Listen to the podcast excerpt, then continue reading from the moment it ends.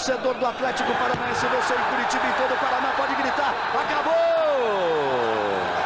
Mete o pé direito na bola pro gol! Gol! Que lance do Cirino! Espetacular o Cirino! Rony!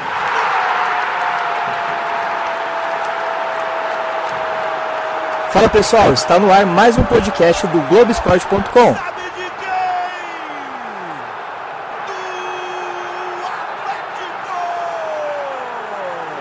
Eu sou Fernando Freire, estou aqui com Monique Silva e hoje a gente vai falar um pouco sobre a estreia do Atlético no torneio de verão, os dois jogos contra Racing e Boca Juniors e também sobre o time de aspirantes que começou com vitória no Campeonato Paranaense.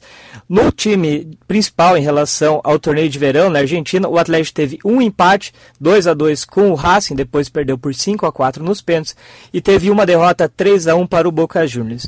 Monique, o Atlético, o Dorival, né, variou bastante o time, usou ao todo 22 jogadores, só os goleiros reservas acabaram não entrando. O que, que você achou, o que, que você viu de positivo nessas duas partidas? Bom, Freire, o positivo que eu achei que foram adversários muito bons de se enfrentar num período de pré-temporada. O Atlético que já tem a Libertadores aí daqui a pouco, então dois gigantes argentinos bem diferentes dos últimos anos que o Atlético não conseguiu ter adversários de peso neste período para ganhar ritmo, né? Falando um pouquinho da, dos jogadores, eu gostei da apresentação dos reforços, né? Os três que tiveram a primeira oportunidade, o Canizinho com assistência para o gol do Nicão, o Carlos Eduardo no primeiro jogo contra o Racing fez a jogada do gol do Bissoli, é, o Marquinhos, né? O Gabriel fez o gol de falta contra o Racing, então querendo ou não esses reforços já começaram a mostrar alguma coisa. Evidente que foi o primeiro ainda jogo da é, primeiros testes na temporada, mas pelo menos já mostraram a que veio, né? É, para mim também, acho que os três reforços foram os pontos positivos do time. Eu acho que faltou o Atlético mostrar mais coisas novas. O Dorival praticamente manteve né, a base em relação ao ano passado, e lógico, é, é começo de, de temporada, e teve uma semana praticamente para montar o time, mas eu achava que ele já conseguiria mostrar alguma coisa de nova.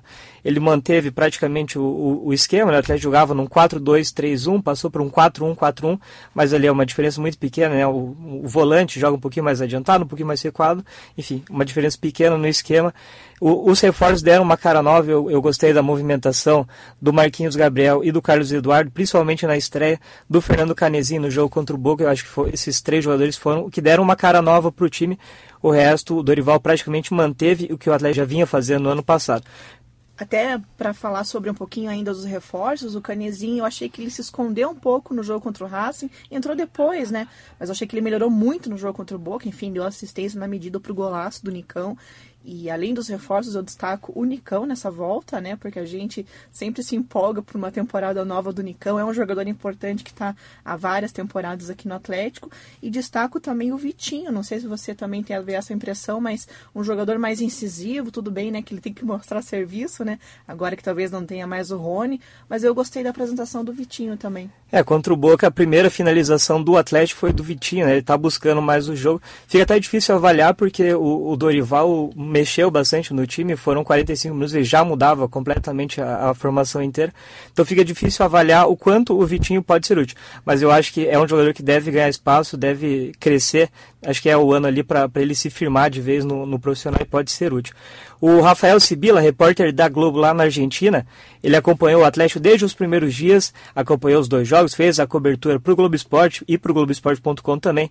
Ele faz uma análise, um resumo tático ali do Atlético nessas duas partidas.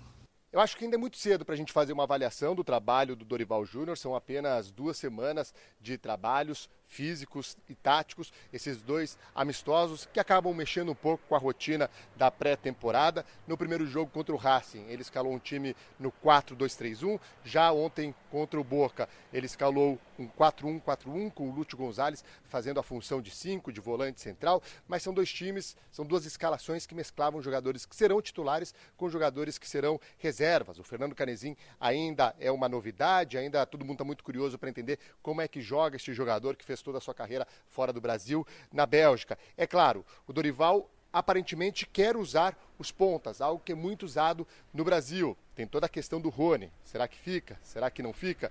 Agora, uma coisa ficou evidente, principalmente no jogo de ontem com o Thiago Heleno e Léo Pereira, que devem formar a dupla de zaga titular do Atlético este ano. É a pressão alta, é a linha alta. Os dois jogadores passaram boa parte do jogo quase na linha do meio de campo. Quer dizer, encurtar o, o, o tamanho do campo para fazer com que o adversário tenha, esteja sempre mais pressionado quando tenha a posse de bola. Parece ser uma das ideias do Dorival Júnior. Tá aí, portanto, o Rafael Sibila. Monique, o Atlético não ganhou nenhum jogo. O Dorival Júnior falou que o time teve coisas muito positivas, teve é, aspectos que vão evoluir durante a temporada. Ou seja, ele mais defendeu o trabalho do que apontou os pontos fracos, o que é normal. Mas cabe a gente aqui apontar os pontos fracos. Na minha opinião, o Atlético deixou muito espaço na frente da zaga. Acho que foi o ponto fraco. O Atlético adiantou muito a zaga. Em alguns momentos ficou um buraco atrás da zaga, em outros momentos um buraco na frente da zaga. Faltou essa proteção, tanto que o Atlético sofreu cinco gols em dois jogos. Na sua opinião, o que, que faltou? O que o Atlético precisa melhorar na sequência? Eu acho que além dessa questão dos espaços, né, que a defesa realmente deu muito espaço as próprias falhas do setor defensivo, né? Uma hora um, uma hora outro. Até o Santos deu um baita de um susto, né? No jogo contra o Racing, saiu jogando errado. Matheus Rosseto perdendo bola, na, é, errando a saída de bola. É, o posicionamento também foi algo que me chamou atenção no aspecto negativo. Acho que o Atlético, obviamente, ainda está encaixando isso com o Dorival, vai ajustar nesse período de pré-temporada, mas são situações que o Dorival vai ter que realmente ter uma atenção especial nesse período. Até, até sobre isso, uma coisa interessante, porque a partir do momento que a falha é individual, acho que fica mais fácil de corrigir, né? É, por exemplo, a, a, falha do Santos, é, se ele jogar, jogasse para o lado, em vez de jogar para o meio, já resolveria. O Matheus Rosseto demorou um pouco ali na saída, se ele tocasse um pouco mais rápido, já resolveria. Ou seja, eu acho que o Dorival vai conseguir arrumar porque não, não é um problema tão grande. É uma questão de posicionamento, você melhorar um pouco de ritmo ali, já dá para aproximar mais os setores, já não fica aquele buraco ou na frente ou atrás da zaga. Ou seja, é, é um desafio para o Dorival, mas não é nada, não é um monstro tão grande. Eu acho que ele consegue mais uma ou duas semanas de trabalho fazer essas correções. E o Sibila falou também quais são os próximos passos do Atlético durante a pré-temporada antes da Supercopa. No sábado que vem tem o um amistoso contra o Grêmio, ele vai ter quase uma semana de trabalho em Curitiba. Será um clima muito mais ameno do que o, o, clima encontrado aqui em São Juan. Acho que o Dorival vai conseguir desenvolver um pouco mais as suas ideias. Ele também conta com um tempo maior do que a maioria dos técnicos do Brasil, apesar de ter o jogo do dia 16 de fevereiro contra o Flamengo pela Supercopa é, do Brasil o Atlético Paranaense, com essa programação diferente da maioria dos times do Brasil, consegue ter uma pré-temporada de verdade, coisa que muitos times não estão tendo. A gente vê que o Campeonato Carioca já iniciou, na quarta-feira se inicia o Campeonato Paulista, o Campeonato Paranaense já começou com o Coxa colocando os seus principais reforços em campo, então o Atlético passa a ter essa vantagem, já que o grande objetivo este ano é a conquista da Copa Libertadores. Valeu, Sibila. E eu, eu e a Monique estávamos conversando aqui sobre qual é o time ideal do Atlético com base nesses dois amistosos. É lógico, né? o Dorival mudou bastante. Em nenhum momento acho que ele escalou o time que ele tem na cabeça como o ideal, mas a gente chegou aqui a uma conclusão mais ou menos. É, a gente é, definiu os 11 praticamente com a mesma opinião. É, Santos no gol, Kelvin na direita, Thiago Helena e Léo Pereira na zaga, Márcio Azevedo na esquerda, aí a dúvida com o Adriano. Wellington, Fernando Canezin e Léo Citadino no meio-campo, com Nicão, Marquinhos Gabriel. Aí a principal dúvida é em relação ao camisa 9, a gente colocou o Carlos Eduardo, que é um jogador que joga pelos lados, como referência, até porque o Guilherme Bissoli, eu acho que não está pronto, assim como o Breno. O Bissoli está até um pouco mais avançado em, em relação ao Breno, mas eu não vejo eles com condições hoje de serem os titulares na camisa 9. Então acho que a principal dúvida ali em relação à montagem do time, o setor mais carente hoje é a camisa 9. O que, que você acha dessa, dessa escalação para um começo de temporada, Monique? Bom, fizemos a mesma escalação, né, Freire? Você montou a sua, eu montei a minha, como quando a gente viu era a mesma. Eu acho que são dois aspectos que preocupam, digamos assim, porque na lateral esquerda a gente coloca o Azevedo como principal, tem o Adriano como opção, mas novamente ele teve um desgaste, um probleminha no tornozelo, ou seja, já começa a temporada um pouco atrás do, do próprio Azevedo, enfim acende o sinal de alerta em relação à temporada, porque no ano passado ele conviveu com lesões. Não teve uma temporada muito, muito boa. Aliás, acho que a torcida esperava muito dele, ele não conseguiu corresponder devido a esse problema de lesões, mas acende um, um sinal de alerta nesse setor. E na frente, com certeza, É, o problema é que não tem camisa 9, né, Freire? O Atlético não conseguiu trazer esse jogador tentou trazer o Viseu, não deu certo. Uh, o Dorival está buscando isso, ele já falou na coleti nas coletivas que vai tentar uma solução caseira se o clube não conseguir trazer esse reforço. Enfim, fica essa lacuna, essa dúvida para ver como que o Dorival vai administrar este problema. Eu até gostei do Bissoli, eu, eu acho que é um jogador que deve render muito durante a temporada, é um estilo Vitinho ali, brigador, é, finaliza bem até mas eu acho que para começo de temporada não, não, não dá para apostar tudo nele, até porque joga contra o Flamengo, por exemplo, ele perde um ou dois gols ali, já se queima com a torcida, acaba perdendo um valor interessante. Agora, mudando um pouco de time, vamos para o Aspirantes, Monique. O Atlético estreou, agora oficialmente, né, contra o União Beltrão, venceu por 3 a 1 não teve uma partida brilhante, mas mostrou alguns valores, né? Exatamente, Freire. O Pedrinho foi o grande destaque desse jogo, fez dois gols. O Pedrinho que tinha jogado seis partidas no ano passado com o time principal. Ele é um desses jogadores que desceram para essa equipe de aspirantes agora com o Eduardo Barros. É, jogou como centroavante, né? Uma coisa que chamou atenção, porque ele é um jogador mais de, de beirado, de velocidade, mas ele também mostrou muita movimentação nessa estreia. Enfim, mostrou que pode ser bastante útil no time principal, caso ele consiga manter esse rendimento né? É, o Pedrinho normalmente joga pelos lados, mas ele, os dois gols dele foram de muito oportunismo, um pegando o rebote do chute do Jaderson e o outro o Danilo Bosa desviou ele na, na, na, pequena área, tirou do goleiro. Ou seja, é, é um candidato ali talvez a, a, ser o camisa 9 do Atlético. Eu acho que hoje ele, ele pode ser mais útil do que o Bissoli. O Pedrinho chegou a treinar com, com o time principal no início do ano. O Dorival preferiu levar o Bissoli. É um candidato, mas é a mesma questão do Bissoli, né? O jogador novo, eu acho que precisa ter calma. Eu acho que vai render muito esse ano, mas não, não, não, não, vejo ele com condições de começar, por exemplo, o jogo contra o Flamengo ou depois a Libertadores. Outro destaque, eu vi bastante torcedor comentando, Danilo Bosa, jogou na zaga. Ele começou a carreira na zaga, passou para a lateral e agora voltou aqui no Atlético a zaga, a posição de origem dele. Tem até uma entrevista dele no, no Figueirense, Monique. Ele falou que a inspiração dele é o Sérgio Ramos, o zagueiro espanhol, que tem também, né? Era lateral, virou zagueiro, ou seja, o Bosa tem essa referência de um jogador que era lateral, virou zagueiro, assim como ele, que reveza nessas duas posições.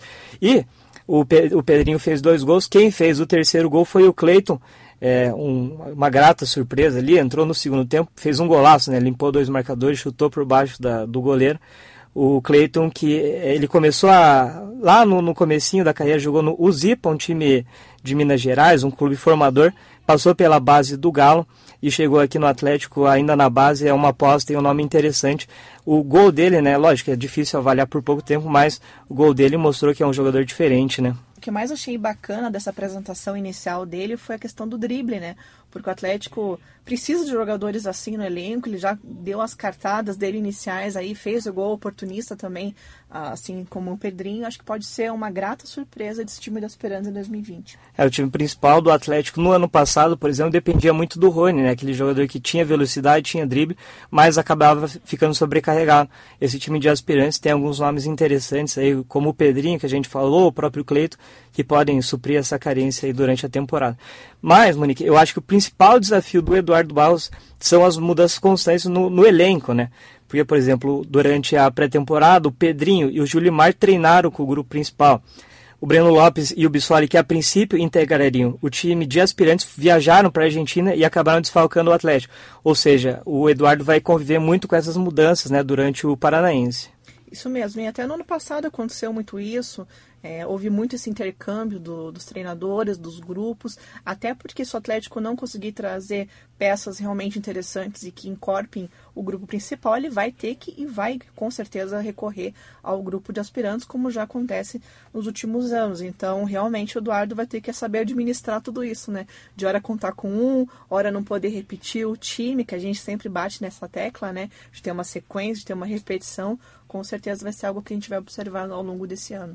É, o Eduardo Barros falou sobre isso, né? Como que é para ele essa montagem, definir a cada dia, a cada jogo, qual que é o time ideal com tantas mudanças no elenco. É, no meu primeiro encontro com o grupo de jogadores, que incluía é, boa parte desses jogadores que nesse momento estão lá na Argentina, é, foi mencionado que todos nós precisaríamos ter maturidade para entender esse contexto. É um contexto natural de um clube que usa o campeonato estadual para promover os seus próximos é, jovens talentos à equipe principal. E se a nossa equipe principal hoje ela, ela está um pouco mais enxuta em virtude de algumas saídas de, de jogadores e abriram espaço, é, mesmo que já nesse início de temporada, para jogadores que é, no papel estavam no aspirantes, mas tiveram que ir lá para a Argentina para compor, compor grupo, foram, entraram no jogo, teve jogador até que fez gol. É, isso para mim é, é é, é uma ótima consequência da visão de gestão e de futebol que o Atlético tem. Então, é, reforço, rodada a rodada, nós vamos estudar os jogadores que nós temos à disposição e tentar colocar a melhor equipe em campo. Então é isso, esse aí é o Eduardo Baus, a gente fecha por aqui mais um podcast do Atlético, lembrando que os próximos jogos do Atlético de aspirantes, na quarta-feira contra o PSTC, às 8 horas da noite, na Arena da Baixada, e no sábado contra o Londrina às 5 horas, mais uma vez na Arena da Baixada. E lembrando, né, o, o, Atlético principal joga contra o Grêmio, amistoso no fim de semana, e a estreia oficial será contra o Flamengo em 16 de fevereiro, lá no Mané Garrincha, pela Supercopa, o torneio que reúne os campeões do Brasileirão e da Copa do Brasil. Valeu, pessoal, até a próxima!